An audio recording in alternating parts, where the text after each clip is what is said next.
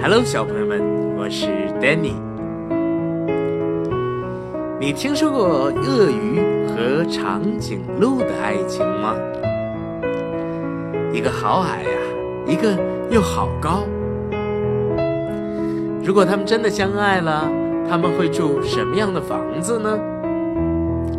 今天呢，Danny 哥哥要带给你的故事呢，就是有关于鳄鱼。和长颈鹿的爱情故事，名字叫《搬过来，搬过去》，我们一起来听听吧。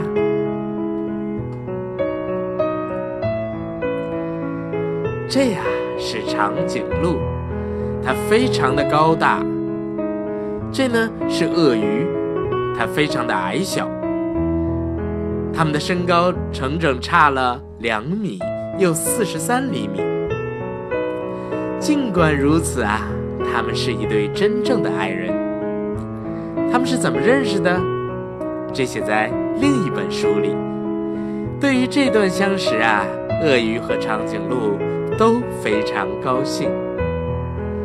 当然呢，真心相爱的人啊，都希望有一幢房子，这样他们才能够生活在一起。于是，他们搬到城市的边缘。搬进鳄鱼的小房子里，不过那儿并不理想，一点儿也不理想。长颈鹿走到哪儿都会撞到头。当它睡觉时呢，只要伸展一下身体，它就完全看不到鳄鱼了。当它想要坐得舒服一点时呢，同样的事儿又发生了。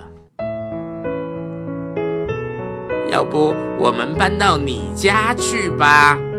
鳄鱼对长颈鹿说：“小鳄鱼住大房子总比大长颈鹿住小房子要好得多哦。”不过呢，他们搬到城市的另一边，搬进了长颈鹿的大房子之后啊，还是有一些事情要发生。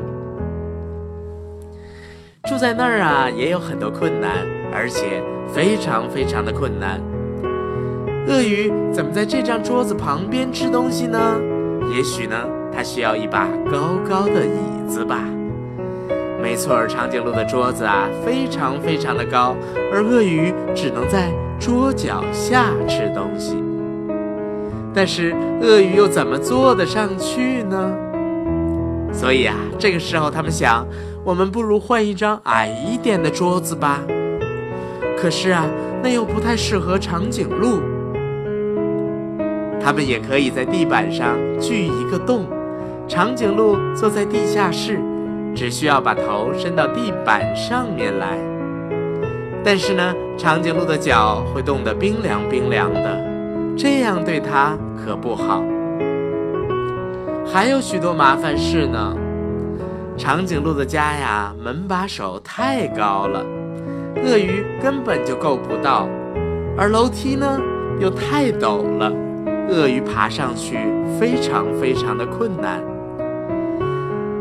马总啊，这个时候也太大了，我们看鳄鱼啊根本就爬不上马桶，即使踩着梯子上了马桶之后啊，马桶的洞又太大了，一点也不适合鳄鱼。